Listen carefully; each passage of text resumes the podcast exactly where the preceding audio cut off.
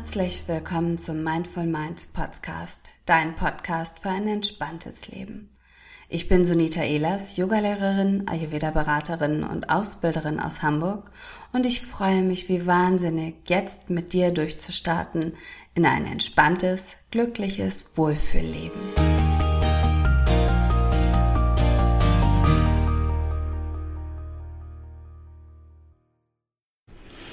Ja, noch einmal Hallo und herzlich willkommen zu einer neuen Podcast-Folge von Mindful Minds.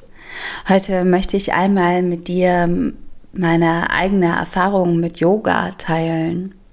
Ich habe dazu gerade schon ein Instagram-Post verfasst und das ist auch das, was immer wieder als Frage auftaucht, weil es gibt einfach sehr, sehr, sehr viele Menschen, die wissen, dass Yoga ihnen gut tun würde und es wird zum Teil von Ärzten geraten, gegen Rückenschmerzen, gegen Stress, präventiv, äh, wirklich sich zu bewegen und etwas zu tun.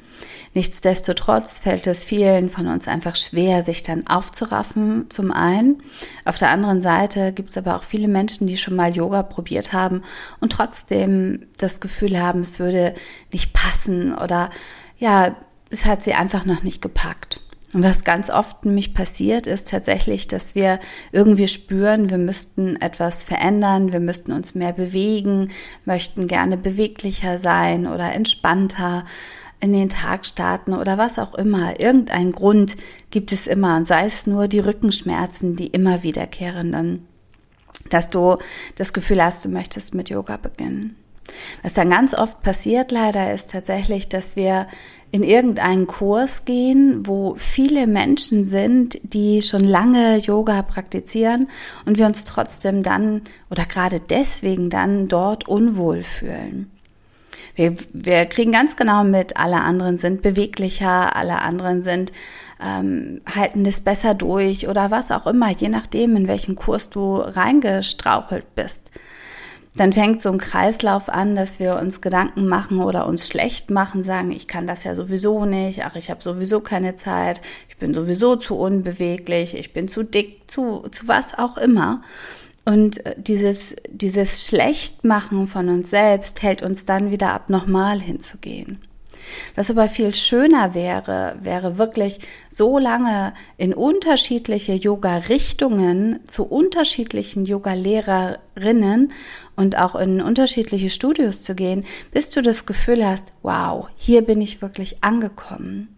Denn Yoga und auch die unterschiedlichen Qualitäten der Lehrerinnen und der Studios sind so, so individuell, dass ja, dass es mit einem Mal ausprobieren manchmal einfach nicht getan ist oder dass ähm, ja, dass, dass auch unser Körper und unsere Seele sich daran gewöhnen müssen und gewöhnen darf, dass ich äh, als Anfänger einfach was ganz, ganz anderes vielleicht brauche als jemand, der schon seit zehn Jahren einmal die Woche ins Yoga geht und dass ich mich nicht vergleichen brauche mit anderen Körpern oder mit anderen Seelen oder dass ich auch vor allen Dingen, selbst wenn ich mich vergleichen möchte, gar nicht sehen kann, was bei dem anderen im Kopf wirklich passiert. Weil es kann durchaus sein, dass mein Nachbar auf der Matte mega flexibel ist und super gedehnt in allen Haltungen perfekt aussieht und trotzdem in dessen Kopf ganz viel Kopfkino ist. Und Yoga ist nicht, dass du perfekt sein musst. Es ist nicht, dass du besser sein musst als dein, dein Nachbar auf der Matte. Es ist nicht kein Wettkampf, wie wir es im Schulsport ja oft erlernen. Leider Gottes. Ähm, obwohl vielleicht auch nicht leider, weil natürlich ein Wettkampf auch toll sein kann, aber eben nicht für jeden. Nicht für jeden Menschen. Manche kommen damit gut zurecht und manche eben nicht so gut. Und im Yoga ist es das Tolle, dass es, du kannst es dir auswählen. Also du machst es wirklich für dich, für dich alleine. Und genau deswegen ist es so wichtig und wertvoll herauszufinden, welcher Lehrer oder Lehrerin passt zu mir, wem kann ich gut zuhören, wen verstehe ich gut oder wo habe ich auch genügend Vertrauen, dass ich mich auch öffne und dass ich vielleicht auch zugebe und sage, du weißt was, ich fühle mich noch nicht so wohl, ich bin noch nicht so beweglich und trotzdem möchte ich zu dir in deinen Kurs kommen. und einfach auf einer vertrauensvollen und offenen Basis miteinander kommunizieren. In welcher Yoga-Richtung fühle ich mich zu Hause? Mag ich schnelle und dynamische Stile oder brauche ich wirklich mehr Ruhe? Und gerade wenn du ein Anfänger bist im Yoga, dann geht es gar nicht so sehr darum, dass du ähm, die ganze Stunde jede Haltung schon gut ausführen kannst, sondern das Ziel sollte wirklich sein, egal ob Anfänger oder Fortgeschrittene, deine Gedanken im Geist zur Ruhe zu bringen. Weil darum geht es im Yoga, um deine Gedanken im Geist, dass du sie zur Ruhe bringst. Und das ist das Wunderschöne daran, dass du so wirklich, wenn du ein sportlicher Typ bist und ein beweglicher Typ bist, eine dynamische Variante wählen kannst. Wenn du aber vielleicht ein bisschen mehr auf den Hüften hast, Kilos wie ich oder ähm, ja nicht so gedehnt bist oder vielleicht früher keine prima Ballerina gewesen bist, dass du dir einen ruhigen oder einen sanfteren Yoga-Stil auswählen kannst. Ich zum Beispiel bin relativ spät mit Yoga begonnen. Also ich hatte immer mal wieder einen Kurs gemacht, so in den 20ern, also ich, als ich so Mitte 20 war und habe aber oft da gesessen und gedacht, oh, in den einfachsten Haltungen war es einfach anstrengend für mich. Und die Schwierigkeit für mich war da, dass ich noch sehr viel gedacht habe, sehr viel bewertet habe und beurteilt habe. Meine feste Meinung und Überzeugung war, alle anderen, die in der gleichen Haltung sitzen, denen geht es richtig, richtig einfach ab. Und nur mir nicht. Nur mir fällt es total schwer. Was ich nicht gesehen habe oder nicht nicht gehört habe in meinen eigenen Gedanken, ist Verständnis für mich selbst, dass ich gerade meine erste Yogastunde absolviere oder auch ähm, dieses Verständnis für meine Mitmenschen, dass die vielleicht schon so lange in den gleichen Kurs kommen und natürlich es ihnen leichter fällt. Ich habe mich selbst schlecht gemacht und habe ähm, ja einfach gedacht, oh, ich bin wirklich zu unflexibel, ich bin zu unbeweglich, ich kann das alles nicht. So diesen, diesen eigenen inneren Kritiker so herausgeholt und ihn gefeiert und ihn, ihm zugehört, viel mehr als dass ich dem zugehört habe, meinem Gefühl von, oh, das tut aber trotzdem gut, auch wenn ich es nicht gut kann. Ja, und so ist es einige Male gewesen. Nichtsdestotrotz bin ich immer wieder in die gleiche Yogastunde gegangen, einfach weil ich in dem Fitnessstudio sowieso einen Monatsbeitrag ja bezahlt hatte und ähm, das von der Uhrzeit gut passte. Vom Tag, glaube ich, auch gut passt. Das ist ja jetzt schon einige Jahre her. Mit der Lehrerin war ich nicht so, so hundertprozentig zufrieden. Ich fühlte mich, also eine, eine nette Lehrerin und mit Sicherheit auch mit viel Wissen. Nichtsdestotrotz fühlte ich mich immer, ähm, ja, es war eher so ein Pushen von, komm, du schaffst das, los, mach mit und jetzt halte durch, wo ich oft in vielen Haltungen in diesem dynamischen Vinyasa Yoga Flow schon eigentlich überfordert war. Und ich hätte mir viel mehr mal gewünscht auch zu sagen, weißt du was, oder dass sie sagt, weißt du was, es ist okay, wenn du es jetzt noch nicht kannst, probier es einfach mal aus und entscheide erst danach, ob du es kannst oder nicht kannst und nicht vorher. Weil auch das ist ja das, was oft passiert, dass unser Kopf schon viel, viel weiter denkt als das, was eigentlich wirklich im Hier und Jetzt stattfindet. So kann es passieren, dass du in einer Haltung bist ähm, und von vornherein denkst, oh Gott, das kann ich gar nicht und probierst es aus und du kannst es doch. Oder aber du probierst es aus und merkst in der Haltung, wow, ist das anstrengend, es ist heute jetzt gar nichts für mich. Ja, und das hätte ich mir einfach gewünscht, so ein bisschen Verständnis auch von dieser Lehrerin. So oder so bin ich mehrfach dahingegangen und irgendwann hat es mich tatsächlich trotzdem gepackt. Es hat mich so gepackt, dass ich irgendwann zu Hause saß und dachte, ich muss das öfter machen. Ich weiß, dass es mir gut tut, auch wenn das vielleicht jetzt noch nicht das Nonplusultra ist.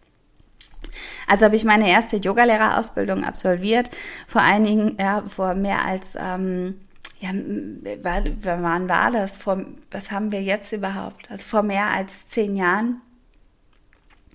Und das war eine Vinyasa-Yoga-Lehrerausbildung und ähm, das hat mir total viel Spaß gemacht. Da war ich körperlich nicht unbedingt die schlankeste, nicht unbedingt die fitteste und nicht unbedingt die beweglichste, aber es hat mich gefordert und mir Spaß gemacht. Ich hatte die Kraft. Im Laufe der Jahre dann aber habe ich oft gemerkt, dass das Vinyasa, was ich ursprünglich so zelebriert habe und gefeiert habe, was ich wirklich gewertschätzt habe, dass ich das kräftemäßig zum Teil an manchen Tagen überhaupt nicht ausführen konnte. Sei es, dass ich mit den Kindern sehr viel Schlafmangel hatte oder eine Zeit hatte, wo ich sehr gestresst war oder ähm, ja durch unterschiedliche Gründe mich auf die Matte gestellt habe und meinen Vinyasa ausführen üben wollte und das mich eigentlich nur noch gestresst hat, weil es war mir zu schnell, zu viel, zu fordernd, zu aktiv. Und bin dann ins Yin-Yoga gekommen oder zum Yin-Yoga gekommen. Zu der Zeit hatte ich schon selbst Yin-Yoga immer unterrichtet, hatte natürlich auch schon ein, zwei Stunden und eine Ausbildung dazu absolviert und ähm, aber Yin Yoga hat mich am Anfang nicht so richtig, ähm, ja doch, es hat mich gepackt, weil ich wusste, es tut mir gut, aber es hat mich immer schon angestrengt. Im Laufe dieser Zeit dann aber, als es immer mehr wurde, dass ich tiefer ins Yin Yoga eingetaucht bin und mehr aus dem Vinyasa Yoga weggegangen bin, habe ich gemerkt, wie unglaublich wohltuend es ist. Ähm, vor allen Dingen aber auch, wie unglaublich wohltuend es ist, auch mal nur ein oder zwei Haltungen aus dem Yin-Yoga praktizieren zu können und nicht immer diesen Druck zu haben, ich muss eine ganze Stunde praktizieren und zwar dynamisch und fordernd. Weil Yin-Yoga genauso fordernd sein kann, zumindestens für mich. Ich fand es immer anstrengend, aber trotzdem immer wohltuend. Je öfter ich dann Yin-Yoga wirklich in meinen eigenen Alltag integriert habe, je mehr ich es unterrichtet habe, je tiefer ich da auch in meinen Ausbildungen eingestiegen bin, ähm, Weiterbildungen absolviert habe, bis hin zum Restorative Yoga, was ja noch einen Schritt weiter entspannender ist ähm, oder wirklich entspannend ist, im Gegensatz zum Teil zum Yin-Yoga. Ähm, desto mehr habe ich gemerkt, dass es, dass es mir gut tut und dass ich diese tiefe Entspannung, die ich im Yin-Yoga erfahre, mit in den Alltag auch nehmen kann. Heute ist es so, dass ich ganz oft die Stile, die unterschiedlichen Yoga-Stile miteinander kombiniere. Ich äh, liebe es, am Morgen dynamisch in Sonnengrüßen zu starten, ein paar Flows zu praktizieren, mit Musik gerne lautstark auch noch Nia-Elemente mit reinzubringen. Äh, zum Teil getanzt, zum Teil in Stille. Und am Nachmittag oder zum späten Nachmittag, Abend hin, wenn es ein bisschen ruhiger wird, auch mit den Kindern, wir uns fürs Abendessen und für unsere Abendroutinen vorbereiten, dass ich dann ein bis fünf Yin-Yoga-Haltungen praktiziere oder alternativ Restorative Yoga. Manchmal ist es aber auch so, und das ist, was ich im Laufe der Jahre gelernt habe, dass es total okay ist, an manchen Tagen einfach nur Yin-Yoga zu praktizieren und gar nicht dieses kräfteaufbauende, dynamische äh, mit integriere. An manchen Tagen wiederum ist es dann aber auch so, dass ich wirklich wie ein Yoga praktiziere, ein, zwei Haltungen mir vornehme und daraus merke, wow, ich habe jetzt wieder die Kraft und kann in dynamischere Sequenzen übergehen. Und genau das ist das Tolle, dass du wirklich auswählen kannst, was brauchst du tagesaktuell, was passt jetzt gerade, was ist in da, im Rahmen deiner möglichen Kapazitäten zeitmäßig, aber auch kraft- und energiemäßig. Und da habe ich wirklich im Laufe der Jahre immer mehr und mehr die ruhigeren, sanfteren Varianten auch zu wertschätzen gelernt und geliebt.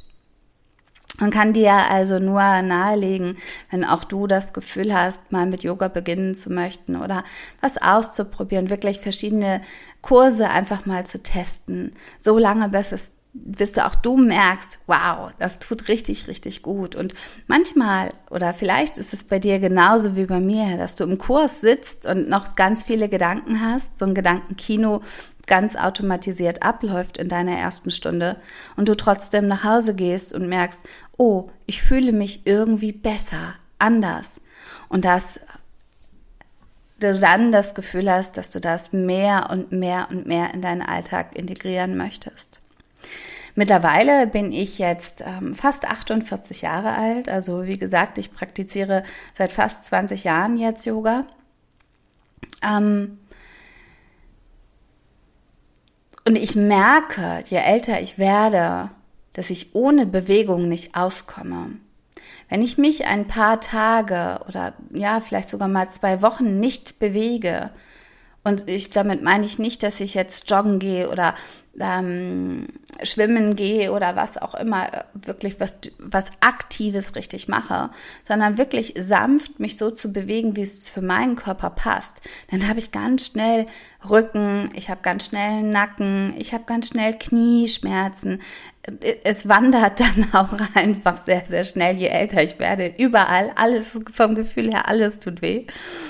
Wenn ich aber regelmäßig auf meine Matte gehe und zu Hause auch nur wirklich beständig, aber im, ja, im Notfall auch nur kurze Sequenzen praktiziere, dann geht es mir gut, körperlich, aber auch mental.